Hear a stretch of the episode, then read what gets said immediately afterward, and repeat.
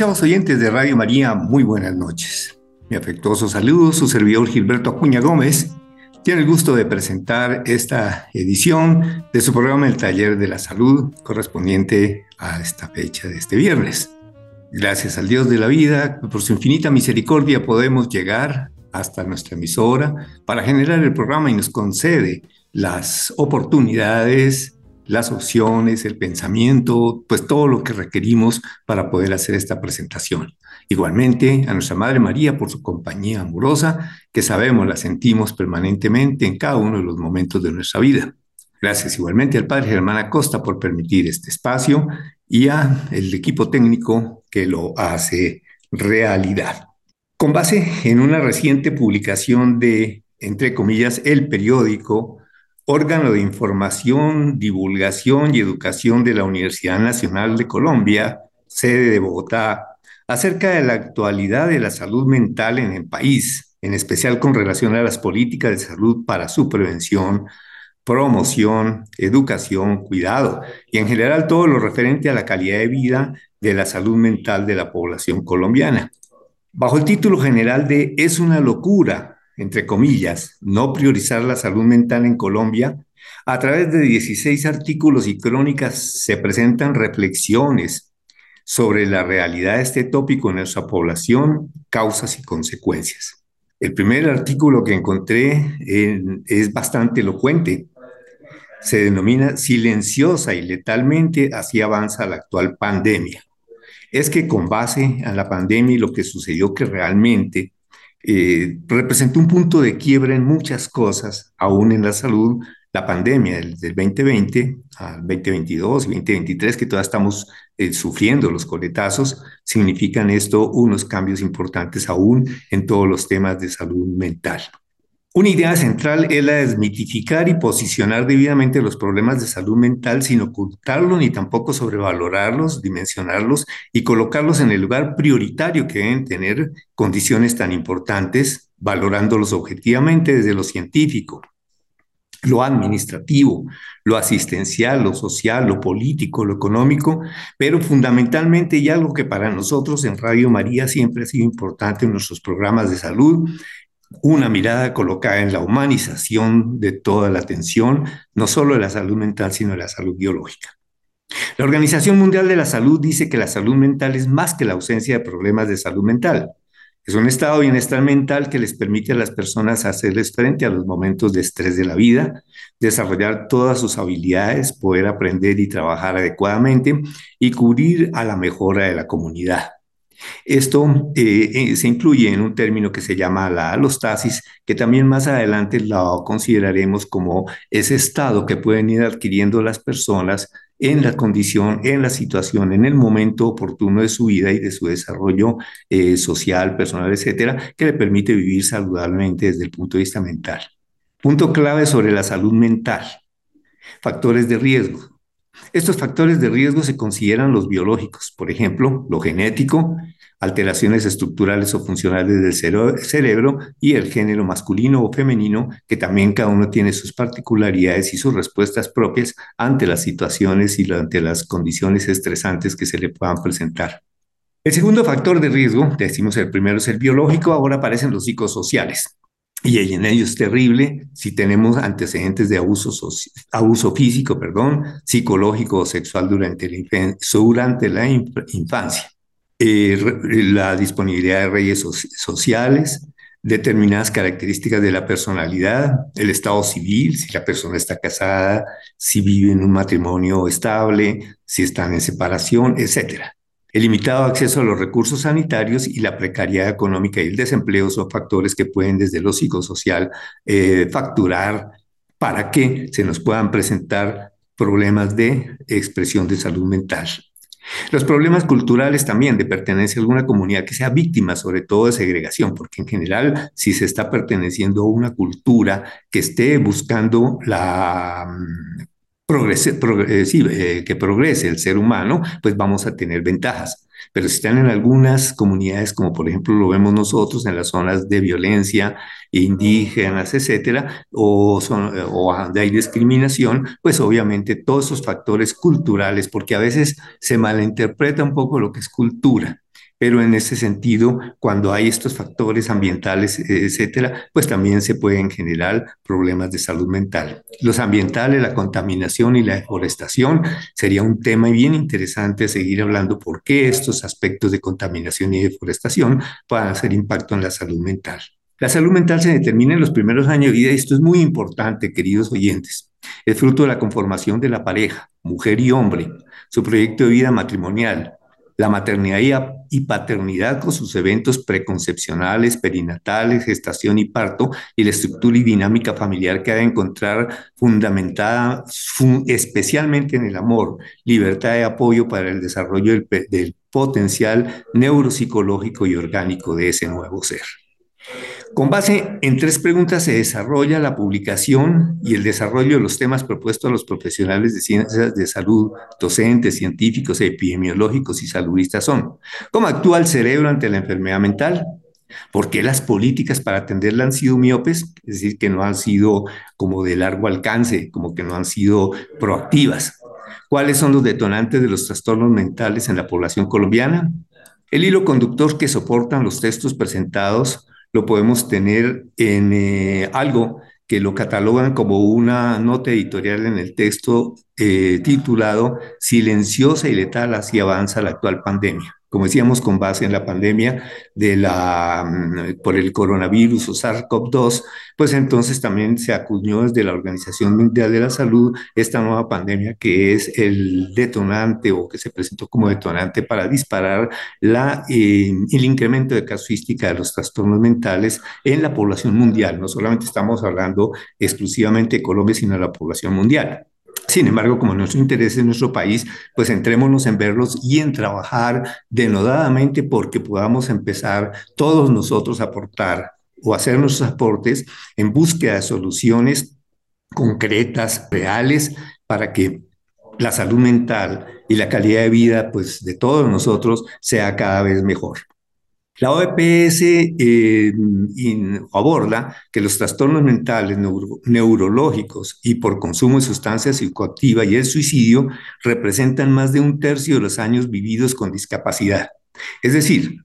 que de toda la población, por las diferentes discapacidades que se puedan dar, tipo físico, psicológico, mental, la que sea, de ese 100% de población, por lo menos un 30% o 35% de los años que se viven con discapacidad son causados por, la, por estos eventos de trastornos mentales, neurológicos y por el consumo de sustancias psicoactivas y representan una quinta parte del total de años de vida ajustados de discapacidad. Es decir, que esto nos está causando a, a cada una de las personas como un, que ocupa una quinta parte de su vida eh, ajustados a la discapacidad. Es decir, que por persona podríamos perder aproximadamente una quinta parte de años efectivos de labor, etcétera, por las enfermedades. La doctora Epsi Campbell Barr presidenta de la Comisión de Alto Nivel sobre Salud Mental y COVID de la Organización Panamericana de la Salud, habla del aumento de las enfermedades mentales en toda la, ella costarricense, también de, latinoamericana, la centroamericana, habla del aumento de las enfermedades mentales en todas las edades, su relación con las afecciones físicas como la hipertensión, arterial y patologías cardíacas. O sea que miremos que esto no están solos. Es decir, que no solamente los factores externos o los factores propios del individuo lo podrían llevar a que si trae una carga genética que se pueda manifestar en una enfermedad mental o su entorno familiar, social, cultural, etcétera, le permiten eh, estresores o, situaciones de estrés que puedan alterar esa buena marcha de mi salud mental, pues podría ser la causa del desencadenante. Pero, por otro lado, también si estoy hipertenso, tengo patologías cardíacas u otras, también esto podría generar eh, que, se trate o sea una posibilidad en el origen de un trastorno o un problema de salud mental. Todos ellos, en los diferentes artículos que mencioné, alrededor de 16 entre artículos y crónicas, pues mm, más o menos eh, coinciden en, los datos estadísticos que manejan. Es decir, se pueden manejar datos de Organización Mundial de la Salud, de la OPS, de, también de cada uno de los países. Sin embargo, pues se acercan todos. Para el 2020 o el 2020 eh, tenemos que los depresivos mayores aumentaron en un 35% y la ansiedad en un 32% que la depresión es la segunda causa de discapacidad en las mujeres y tercera en los hombres, y por eso al comienzo hablamos también de una carga eh, en, el género, o bien masculino, bien femenino, y en las mujeres pues tienen condicionantes muy claros para que tengan estas tendencias a la depresión o a la ansiedad. Problemas importantes como la ansiedad y el suicidio andan en aumento en los países de América, incluidos Estados Unidos y Canadá. La tasa de suicidios entre el 2000 al 2019 aumentaron un 17%. En América mueren alrededor de 100.000 personas al año.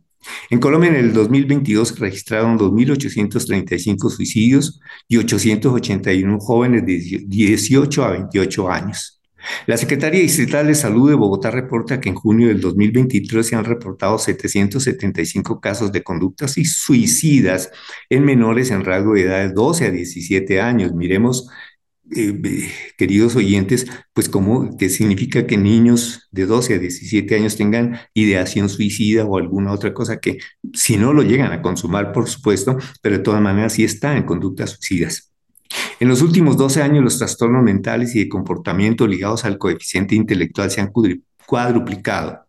al pasar de 405.124 casos diagnosticados en 2019 a 1.543.543 en el 2021, con afectación de cerca del 3% de la población. O sea que todos estos trastornos mentales y comportamientos y pues algunos ligados a coeficiente intelectual, otros no, pero por lo menos hay una afectación de cerca del 3% de la población, o sea que fijémonos esto cómo representa y lo, lo menciona en la mayoría de los, de los artículos, una carga a los sistemas de salud bastante importante, porque pues esto van a ser eh, situaciones o condiciones que van a tender a ser crónicas, por consiguiente van a requerir una eh, secuencia ideal que no es la que se cumple realmente, no es la que vemos, de atenciones eh, consecutivas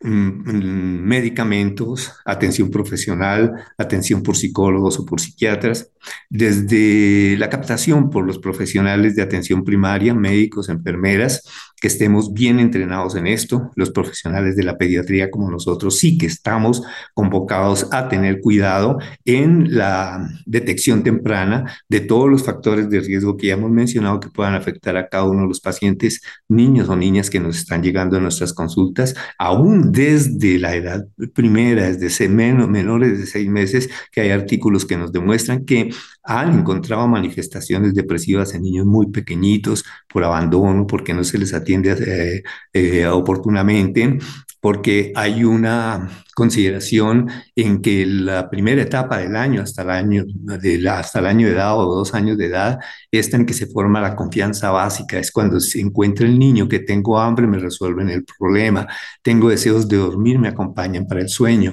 Tengo deseos y hambre de amor y me la proporcionan, me aman, me cuidan. Eso todo va a ser un impacto desde, desde antes del nacimiento, por supuesto, pero en el momento del, del niño muy pequeño, para que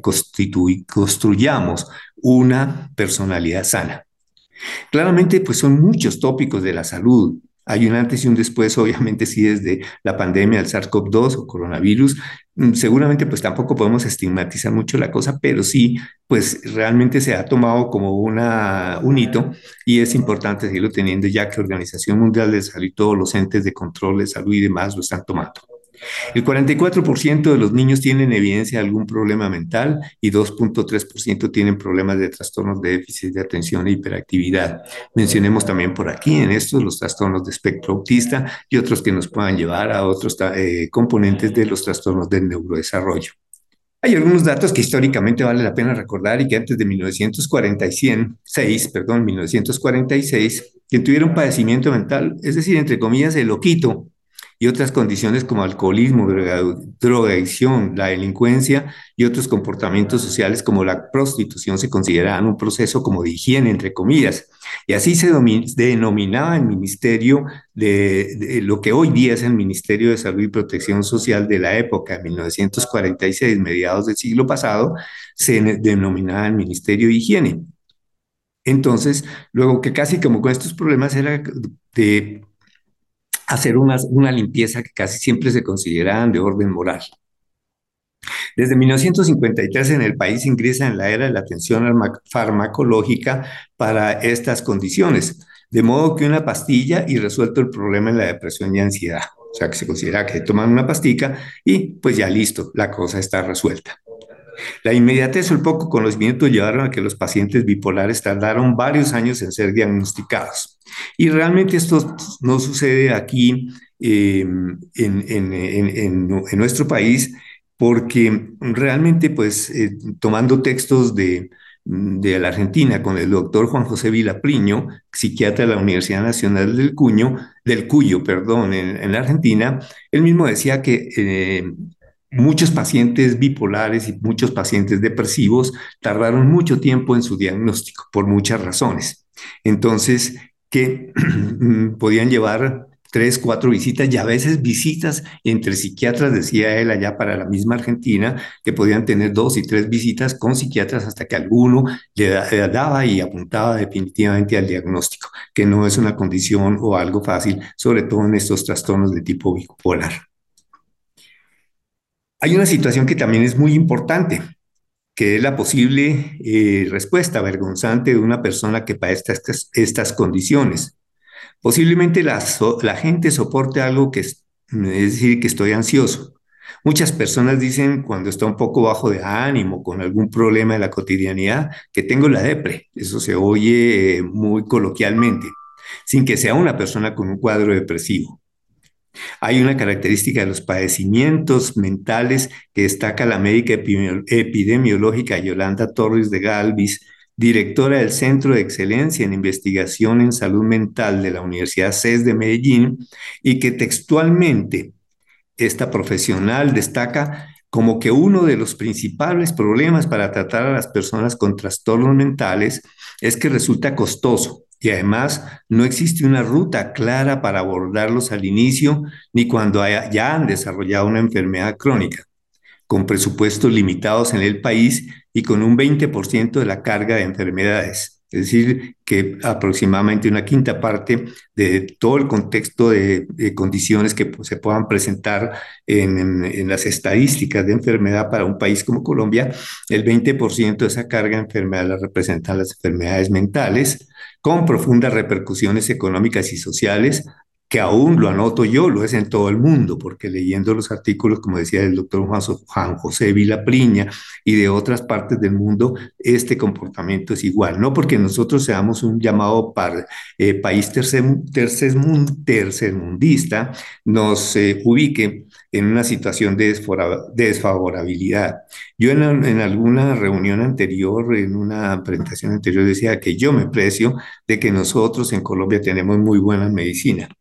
Quizás lo que no tenemos es de pronto que toda eh, la presencia del talento humano profesional, del número de psiquiatras y psicólogos que se necesiten para atender estas condiciones, es probablemente por donde está la falla. Y esto no se va a formar de un día para otro, preparar profesionales que necesitan, eh, aparte de ser médicos, tres o cuatro años de formación y que algunos si quieren hacer una maestría o una subespecialidad, pues esto va a tomar mucho más tiempo. Esto no se forma de la noche a la mañana, ni tampoco esto se va a resolver como decíamos hace un momento cuando aparecieron las pastillas para la, ansiedad o la depresión y que está resuelto el problema, ni tampoco con las hospitalizaciones, porque hemos visto que no siempre resuelven el problema una hospitalización. Hay gente que entra, sale, etcétera. Muchos años atrás también se recurrió al hospital día, al hospital en la casa, en fin, todo esto han sido recursos que se han implementado. Sin embargo, esto no ha resuelto ni, pues es decir, no, no buscamos que tampoco el 100% de la población del mundo quede sana. Eso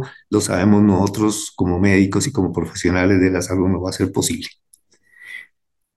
Entonces, esto causa que se proyecte que aproximadamente el 61.1% de todos estos pacientes no están recibiendo los tratamientos pertinentes y completos, porque eh, sí, eh, se ve que dentro de la dinámica de atención y el curso y eh, la trayectoria que puedan seguir estos pacientes, muchos pueden llegar después de varios meses, después de que han sido consultados por un médico general, a la consulta con el médico psiquiatra pero en muchas oportunidades en su institución de salud donde le corresponda, el mismo médico psiquiatra puede cambiarle, tú corresponde en la siguiente vez con otro médico psiquiatra. o por la carga que significa la enfermedad, pues entonces en un momento dado no alcanzan las citas para que haya una concurrencia de atención que sea eh, adecuada para y pertinente para la atención. Estos datos se obtienen por comparación de Encuesta Nacional de Salud Mental del 2015 y el registro de pacientes atendidos con diagnóstico de trastorno mental o del comportamiento en el Sistema de Información CISPRO 2013 se concluye que algunos factores que dificultan el acceso a los servicios de salud mental son la falta de recursos, la estigmatización. Por ejemplo, personas que viven muy distantes a las ciudades, pues no va a ser nada fácil y eso siempre lo, lo tuvimos nosotros cuando fuimos médicos rurales, que como decíamos, pues sí se nos presentaba la persona con algún trastorno mental y qué dificultad para poderlo remitir, qué dificultad para que llegaran a atención eh, especializada o a hospitalización. Entonces, pues eso sigue vigente todavía, que eh, que, todas las, las eh, falencias y todas las mm, inconsistencias en la secuencia del tratamiento de un paciente se ven dificultados por el acceso a los servicios de salud mental, falta de recursos, la estigmatización misma, porque muchas personas no vienen porque se estigmatizan, muchas personas no quieren acudir porque no quieren que lo llamen, lo llamen loquitos. Eh, ponen varios ejemplos, por ejemplo, entre profesionales que no quieren que se sepa que están eh, ah, que transcurren por un problema esto es porque lo van a catalogar así en su trabajo o en un momento dado pues pueda tener una pensión por incapacidad que muy seguramente va a rebajar la cantidad de sus ingresos. Se insiste en que la baja cobertura, la baja calidad y fragmentación del sistema de salud es uno de los temas que seguramente deberían y deben estar en el tapete para arreglarlos, no para destruirlos, sino para mejorarlos,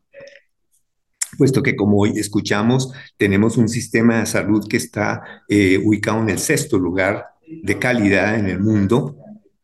solo que falta mejorar muchas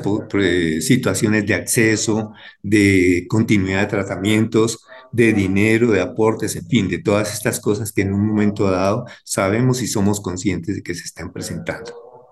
Problema para nuestra nación que generan trastornos mentales se asocian al temor por la inseguridad. Esto es otro factor también que analizan en los, artículos. Yo he estado tratando de hacer un extracto, eh, eh, tomar los elementos más importantes que encontré en cada uno de los artículos, porque como dije, son muchos, son 16 y pues esto la, la, la, condición, pues esto es importante y em, no, no es muy fácil que lo, que lo podamos atender todos. Entonces, problema para nuestra nación que generan trastornos mentales también se asocian al temor por la inseguridad, la vivencia de en distintas áreas del país, que cuando de pronto para nosotros estén aparentemente lejos, entre comillas, lo pongo lejos, pero de todas maneras nos afectan a, a todos cuando visibilizamos las muertes, las destrucciones que causan los ataques a las poblaciones, las amenazas, la muerte de los líderes sociales, todo eso nos causa angustia. Más adelante hablaremos un poco de la resiliencia y esto pues yo lo consideraría aquí en esto, que cuando vemos nosotros que hay asaltos a mano armada en zonas urbanas, violencia intrafamiliar y todo lo demás que los oyentes, ustedes todos somos duchos y estamos oyendo los, los eh, noticieros y ustedes mismos son observadores cuidadosos, cuidadosos de la realidad que vivimos, entonces pues simplemente podemos vivir una situación de angustia, una situación de temor por ver todas estas cosas, aún aparentemente que estén lejos. No está recordar que no es una situación exclusiva de Colombia, porque hay violencia en el Medio Oriente, en Asia, guerras en Ucrania, hemos visto ataques, por ejemplo, en Europa de tipo, mm, ¿cómo llama esto?, por terrorismo, con carros, en fin, etcétera. Hay violencia religiosa, de lo cual los católicos somos em, eh, conscientes. Me parece que es Nigeria. No estoy muy seguro si es el país en donde se ha producido una masacre religiosa. Entonces, todos esos son factores que cuando uno los escucha, pues sí, nos hacen eh, generar temor. El psicólogo Ruiz Pérez, profesor de la Universidad Nacional de Psicología, escribe que en varios países se han encontrado una leve relación entre mayores, eh, niveles de miedo al crimen o del crimen percibido y síntomas de ansiedad, depresión y estrés o con una autopercepción de peores de condiciones de salud. Fijémonos como que tal vez hace notar que mientras más percepciones y eventos violentos, etcétera, como que nos hacen percibir que tenemos peores condiciones de salud. Esto no quiere decir que el miedo al crimen por sí solo pueda causar un trastorno de ansiedad, pero sí una sensación de peligro que puede llegar a las personas que se refugien en casa antes del anochecer, temor de asalto, robo en la casa, estos asaltos que hemos visto a los restaurantes que estén eh, en cercanos a la calle, que se bajan de una moto, entran y atracan, robos en Transmilenio, en el transporte público, implicando que se encaminen a cambios, y esto hace, todo esto hace que nos vemos encaminados a cambios de rutina. Mm, eh, elegir métodos de seguridad cada vez más cuidadosos, entonces pondrán alarmas, etcétera, en las casas. Eh, mm, andamos siempre diciendo que aumenten el número de cámaras para poder en la calle vigilar las calles y poder mirar cuando haya un evento violento, entonces estar mirando más cámaras de mayor resolución y de mayor potencia para que podamos eh, mm, determinar y la policía y los entes de investigación logren como que Mm, determinar exactamente más a los generadores del problema. Especialmente este, este, este temor, esta situación, este estrés se da más en las personas más vulnerables. Son las mujeres, bueno, que los hombres seamos un poquito más valientes, aunque no me da miedo también, como con todas las personas. Yo no, no voy a decir que, que, uno como hombre es más, no, uno sale a la calle y está mirando. ¿Por qué no? Pero también para los niños, para las personas mayores de edad, yo ya soy una persona mayor, entonces pues uno puede ir temeroso cuando va, por ejemplo, en las calles y o de todas maneras, pues se tiene uno que eh, llenar de valor, porque pues si no hay otra disyuntiva que tomar el transporte público, pues toca tomarlo todos los días y asumir el riesgo. Tenemos que, y ahora, por otra parte, el problema de nosotros, que son de todos esos factores que podemos hablar amenazantes de la condición de salud, no que sean exclusivos, ni que eso nos lleve a la bipolaridad, ni que ellos nos lleven a la depresión, no, pero sí causan alteraciones, por lo menos en la condición diaria, en la condición de seguridad, en la condición de estabilidad que todos pudiéramos tener. Porque tenemos la experiencia que la denuncia no siempre tiene resultados efectivos, o si lo logran, los procesos de judicialización poco ayuda a la sanción de los agresores, o los sitios de reclusión generalmente empeoran los comportamientos y están deshumanizados, y esta desconfianza hace que se incrementen los niveles de sensación de vulnerabilidad no siempre se ofrecen tampoco los mejores eh, sistemas para mejorar toda esta parte carcelaria y demás, y hemos visto pues que hay muchísimos problemas en este sentido. En fin, estos son toda una de las grandes cantidades de factores que encontramos en, este, en estos, eh, eh, que fueron los comunes denominadores que encontré a través de todo el, el trayecto de estos, de estos artículos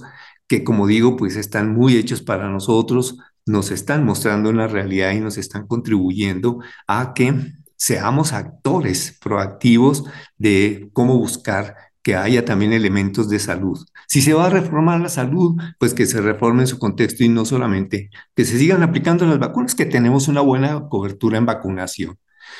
Mm, sería simplista yo si lo digo, pero sí, al final el problema de la vacunación es un problema cultural que la gente quiera ponérselas, que no estemos ahorita en los movimientos antivacunas por un lado, de los cuales yo he hablado muchísimas veces. Eso por una parte. Pero si queremos las vacunas, pues es más sino que se dé el presupuesto, se dé la plata, mm, tengamos un censo de población infantil y de acuerdo a las edades que también hace ocho días con la doctora Graciela Zamora estuvimos hablando sobre también los planes de vacunación asociado a la necesidad de controlar los eh,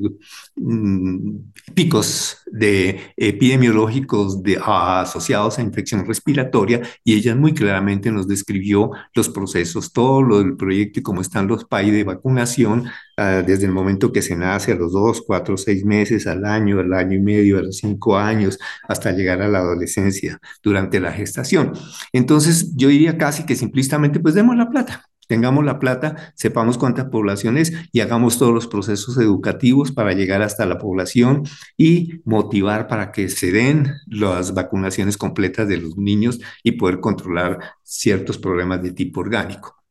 En cuanto pues, los temas de salud mental, pues sí necesariamente se necesitan otros aspectos fundamentales porque hacia dónde lleva mi reflexión yo con las vacunas, porque lo demás también es mm, resolver los,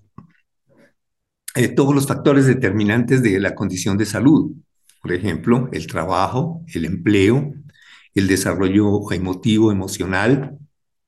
que las familias vivan amorosamente, que las familias procuren el desarrollo de sus niños, que se pueda vivir armónicamente dentro de los hogares para vencer la violencia intrafamiliar, el maltrato, todos los otros delitos sexuales y demás que, pues, tristemente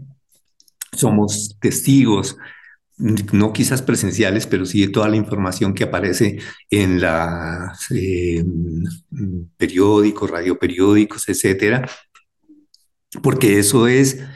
pues muy frecuente que lo encontremos. Podemos taparnos los ojos ante la realidad de un país y del mundo, pues esto no es exclusivamente Colombia, pero centrémonos en nosotros. Entonces, el tema no está solamente en que digan que puede llegar un médico a atención primaria, que puede llegar una vacuna, no, sino que tienen que llegar simplemente personas entrenadas en hacer verdaderamente una discriminación y una estratificación de los problemas de las personas para que los podamos catalogar suficientemente. Y ya sabemos que en los centros grandes, pues el recurso o la posibilidad de tener talento humano lo está. Es básicamente mm, dirigirnos hacia la periferia hacia las zonas más distantes, eh, donde es más difícil que lleguemos, pero en donde también no tenemos solamente el problema de que llegue un médico, sino que tenemos problemas de violencia. Entonces, otro determinante de salud eh, indirecto, llámelo así, pero que impacta directamente es el tema de la inseguridad, como lo hemos estado eh, visibilizando a través de estos artículos que hemos estado leyendo y resumiendo esta noche en esta mm, publicación que me gustó muchísimo vale decir que esto apareció eh, dentro del tiempo, del periódico El Tiempo de, Colombia, en un domingo anterior. Y un artículo que finalmente me, gustó muchísimo del doctor Luis, Roberto Amador López, él es un neurólogo muy prestante y eh, que nos presenta un artículo que habla de que el cerebro y su actividad en la sinfonía de la salud mental. Dice que, por ejemplo, la muerte de un ser querido, una crisis laboral, el maltrato intrafamiliar, por ejemplo. Em, además, pues lo tenemos que una depresión postparto no tratada e incluso tener un familiar con una enfermedad mental previa son factores que hacen que el cerebro se active ante un trastorno mental. ¿Qué pasa desde allí y cómo lo enfrenta el ser humano? Se lo, se lo pregunta él. Entonces dice que las alteraciones de la salud mental, bien sean trastornos psiquiátricos o psicológicos, implican una serie de cambios en el pensamiento, las emociones o la conducta de las personas que pueden ser de corta o larga duración. Por ejemplo, un cuadro de depresión no tratado puede desencadenar una depresión profunda repetible con cierta periodicidad. Partiendo de esto, la resiliencia se destaca como la forma en que las personas enfrentan los momentos difíciles o los factores que a su vez se ven influidos por los cambios en la estructura o la actividad del cerebro. Esta es la sinfonía de la salud mental. Muy hermoso el modo como lo eh, escribe el doctor eh, Luis Roberto Amador, que habla de la sinfonía de la salud mental, una forma de hacerlo como muy mm, musical, muy armónico, ya que sabemos que la música es esa armonía. La salud mental es un objeto de estudio para los sistemas de salud necesario para implementar estrategias en, la, en las cuales la salud mental, además de ser individual, sea colectiva. Y esto es un punto de vista bien importante para ver que tenemos que establecer redes sociales, redes de apoyo para que se genere una buena salud mental, como para que también se atiendan las personas que tienen alteraciones o que están comprometidas en su salud mental. Para ello es necesario entender en su magnitud el concepto de resiliencia o la capacidad de adaptarse y superar las situaciones adversas o traumáticas y de salir fortalecido de ellas. Pero más que objeto, la salud mental como sujeto forma parte de cada uno de nosotros como personas. Aquí surgen algunos factores que el sistema podría obviar o que no son evidentes para el individuo, quien puede no notar su estado si está ansioso, depresivo o desesperanzado, o si se da cuenta, decir, no estoy loco, y entonces no necesita ayuda. La salud mental no es un adorno, es un estado experiencial diferente a lo que entendemos de la enfermedad a los ojos de la patología. Cada uno de nosotros forma parte de, de su propio mundo. Durante todo el curso de su vida, un contexto o una atmósfera con sus relaciones y procesos va moldeando una mente sana. Por eso debemos entender que aunque la salud mental no sea evidente, la vamos construyendo grano a grado entre el contexto y nosotros. Es un proceso de múltiples síntomas biológicos, psicológicos, sociales y ecológicos expuestos como factores de riesgo, como por ejemplo la pandemia, la pobreza, la situación de la nación, la escolaridad, la migración o los problemas de género, entre otros, que impulsan a las personas a tener que recuperar, mantener o mejorar su bienestar mental. Sin embargo, esto depende de la situación en que vivan las personas y la importancia que le den en su comunidad. Desde la resiliencia. En muchas disciplinas se habla de la resiliencia, del latín resiliere, que significa recuperarse, como si hablamos de una pelota al rebote de un todo o nada. Pero realmente pasamos de este sistema mecánico de la pelota a un sistema adaptativo en la complejidad. En la salud mental, la resiliencia se convierte en la interacción de sus protagonistas, es decir, cada uno de nosotros como personas, nuestra fisiología en contexto y el sistema de, de prestación de la atención de la salud. Somos un conjunto emergente de propiedades del sistema a partir de las relaciones de los personajes en todos los niveles de nuestra organización. Asimismo, tanto en la salud mental como en el contexto médico en general, a lo largo de la vida, la resiliencia se va convirtiendo en una propiedad para lograr la estabilidad. Si recordamos, tanto el sistema nervioso autónomo como el inmune siempre están atentos a lo que le pasa al cuerpo por medio de las hormonas. ¿Cómo? A través de una adaptación en el cambio, una cualidad que se ha denominado alostasis. Eso es como una capacidad del ser humano para recuperar como lo dije un poco eh, algo al, comienzo, para recuperar un estado que le permita armonizarse con todas las situaciones, con las condiciones ambientales, etcétera, y no dejarse hundir, dijéramoslo así. El, por un lado, lo que está explicando el doctor eh, eh, Amador es eso, que tenemos la resiliencia, como esa capacidad de resistir, como esa capacidad de poner nuestros mecanismos propios neurológicos, eh, endocrinos, etcétera, para la recuperación ante una situación estresante, ante una situación de cambio, ante una situación que nos pueda generar eh, alguna condición de tipo mental. Pero una vez que nosotros pueda, pueda que no salgamos exactamente igual como antes. La idea es que estemos recuperados como antes. Pero en la verdad, todos nosotros, todos los días y cada día de la vida, vamos a estar ojalá hacia lo grande, hacia lo positivo, y eso lo entendemos nosotros cuando lo vemos desde la fe. Todos los días ojalá fuéramos renovados, todos los días estuviéramos reconstruidos, todos los días fuésemos mejor, y eso es un mecanismo alostático por una resiliencia, porque a través de la fe también podemos encontrar ese mecanismo para que afrontemos los problemas de la vida, los problemas diarios, que los vamos a tener todos. Nadie está libre de problemas. Pero si la gente se deja hundir en sus problemas, pues obviamente vamos a empezar a tener las circunstancias de eh, problemas que puedan impactar en su salud mental. Entonces, esto es a lo que nos estamos refiriendo a través de estos términos de, eh, mm, eh, que, nos están hablando de esa alostasis y también de la resiliencia, pero son mecanismos que el ser humano todos lo tenemos y todos los ponemos y los ponemos en juego día por día.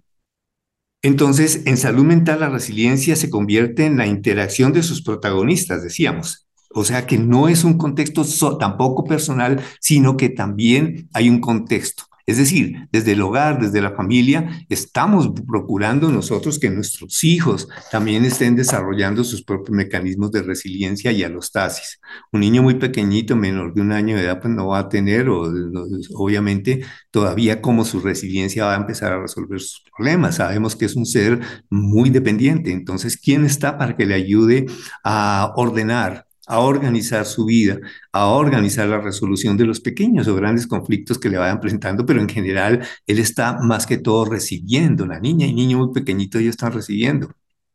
lo dije antes, recibe el amor, recibe el cuidado de sus padres, de las otras personas que intervengan en su cuidado, de los eh, tíos, eh, abuelas, abuelos. Todos son figuras de afecto que, que pueden y deben estar aportando en el niño en su formación hacia su resiliencia, hacia su construcción de su propia personalidad. Entonces, como vemos también, y lo dice el doctor Amador, esto es una construcción. Entonces, eh, ya vamos construyendo la orquesta, dice él, con todo lo que hemos hablado. En salud mental el objetivo es alcanzar la resiliencia y esto implica una adaptación positiva a los estresores psicológicos y causar consecuencias negativas de largo plazo. Detrás de esto están el, el estrés agudo y el crónico. Van a ser inevitables, queridos oyentes, los cuales representan alteraciones en el cuerpo, en las emociones y en el entorno es el desencadenamiento de una respuesta psicobiológica, una activación exagerada de esa adaptación al cambio que describimos antes, la cual se puede llegar a asociar con peores resultados en la salud. La resiliencia siempre representa una adaptación exitosa, por lo que se deben implementar estrategias para fortalecerla, como establecer relaciones de apoyo con familiares, amigos y otras personas que brinden afecto, comprensión y ayuda, o cuidar de la salud física por medio del deporte, que permitan mejorar los resultados de la salud mental y evitar que a largo plazo se desarrolle una enfermedad mental. Por su parte, el estrés crónico se convierte en el gran enemigo y es sobre este que se deben enfocar dichas estrategias, pues afecta fácilmente las habilidades de su eh, autorregulación y afrontamiento de las personas. Por eso se deben manejar con terapias. Tanto la salud mental como la respuesta al estrés son multifacéticas, incluso pueden interferir con las funciones del cerebro y provocar alteraciones como depresión, angustia, preocupación o desesperanza o acelerar la demencia. Eso sin olvidar otras alteraciones fisiológicas como la hipertensión o la intolerancia a la glucosa. Los agentes farmacológicos como antidepresivos, antihipertensivos, medicamentos para dormir y agentes antiinflamatorios son necesarios ante las manifestaciones fisiológicas de la carga alostática. Podemos decir entonces que la resiliencia, así como la salud, la enfermedad o el malestar, son capacidades personales que surgen tanto de factores internos como de fuerzas ambientales externas y por esto debemos abordarlas desde todas las perspectivas. Bajo este contexto, y conociendo ya la complejidad como los protagonistas eh, internos, a los tasis resiliencia y externos del ser humano, se espera que cada día las decisiones que tome el sistema de salud y en especial el propio paciente puedan vestirse de gala. Es que él habla pues como esto, como una parte musical. Entonces nos habla de que eh, esa, esa armonía, esa orquesta interior del ser humano y del sistema de redes de apoyo familiar, social y salud, pues se pistan de gala, se pongan a trabajar en serio para que presten a, la mm, sociedad, al individuo, una atención de calidad. Si, por ejemplo, un paciente con ansiedad post-COVID-19 requiere psicoterapia mínima de seis horas, es importante que se fortalezca sus redes sociales y que se busque un espacio y personas con quienes compartir. Por eso se deben promover entre las personas el cambio de los comportamientos o estilos de vida que nos permiten que una persona descanse o practique alguna actividad física o que afecten de alguna manera su autoestima y su capacidad de afrontar un problema en pro de la salud mental individual y colectiva. En este concierto, la Sinfonía de la Salud Mental termina felizmente cuando todos los protagonistas no identificados nos identificamos y logramos una obertura. Perdón, vuelvo a leer. En este contexto, la Sinfonía en la Salud Mental termina felizmente cuando todos los protagonistas nos identificamos y logramos una obertura, un desarrollo, un clima adaptativo y resiliente para llegar a un final exitoso. Es un artículo bastante bien de una persona que conozco y que es una persona supremamente bien estructurada y sobre todo con una calidad humana, porque él ha hablado y habla en muchos espacios de todos los aspectos de humanización, de toda la parte de la eh, salud mental, de la salud emocional, desde lo neurológico, desde lo neurobiológico, y entonces pues nos da una serie de indicaciones bien importantes de cómo estar eh, nosotros asumiendo estos riesgos diarios, estos riesgos que por demás no podemos eludir, que están presentes, las cosas siempre van a estar ahí de una u otra manera, en mayor o menor grado. Yo sé que, por ejemplo, a todo el mundo pues, no, se está, no nos está afectando en este momento, por ejemplo, el desempleo, que es uno de los factores estresores importantes que consideran los, eh, los autores. Sin embargo, pues bueno, los últimos datos estadísticos que yo escuché sobre desempleo uh, mostraron que estamos por debajo de dos dígitos, al 9% o algo así. Eso es un, buena, un, buen, un buen dato. Sin embargo, sabemos las circunstancias y las complicaciones que tienen las personas desempleadas en su propia autoestima puesto que en un momento dado pues se van a sentir incompetentes, presentamos hojas de vida en distintos lados y no nos, eh, no nos da ningún resultado. También sabemos, por ejemplo, que por la edad o a veces eh, esos condicionamientos que se colocan, muy joven, todavía no tienes experiencia y te falta mejorar la experiencia. O por otro lado, ya estás muy mayor y entonces pues ya realmente no, no, no, no estás eh, competente para trabajar, estás desactualizado que no se mira, por ejemplo, la educación continua para las personas para que se puedan desempeñar laboralmente. El autocuidado, muchas veces también los eh, he visto casos en que se eh, rechazan hojas de vida y posibilidades de laborales porque Mm, le van a decir, mira, es que tú estás muy enfermo, ah, cuando no sea pues una carga grave. O, por ejemplo, lo, volvemos aquí al tema de la enfermedad mental. Entonces, pues todos estos temas de salud mental sí que van a ser importantes, porque si alguien de pronto, pues que es como el loquito, entre comillas, pues si no está bien controlado, si no está bien manejado todo, pues simplemente mm, va a ser rechazado y va a tener un factor adicional a su problema en cuanto que no va a poder tener un empleo. En fin, todos estos son estresores importantes. Sin embargo, pues seguimos considerando que uno bien demasiado importante sigue siendo todos los eh, circunstancias de los contextos familiares. Personalmente, yo creo que es una realidad de que a partir de la familia, considerada la célula de la sociedad, considerada la célula de la construcción social,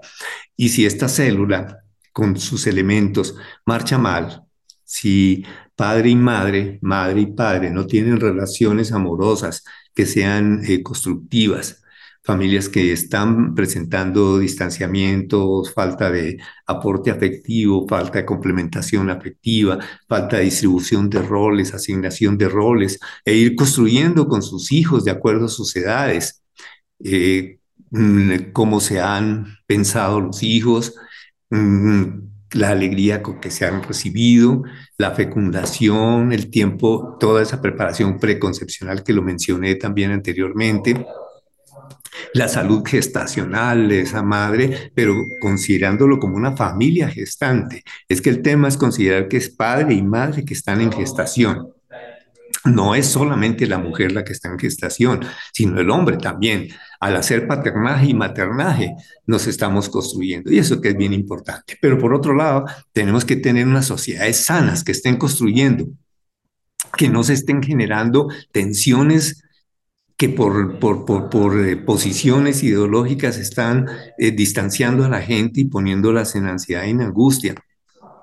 Yo pienso que hay que recurrir a una sensatez de todas las personas que están en los cargos de representación eh, gubernamental, política, social, económica, en todos los cargos que sean,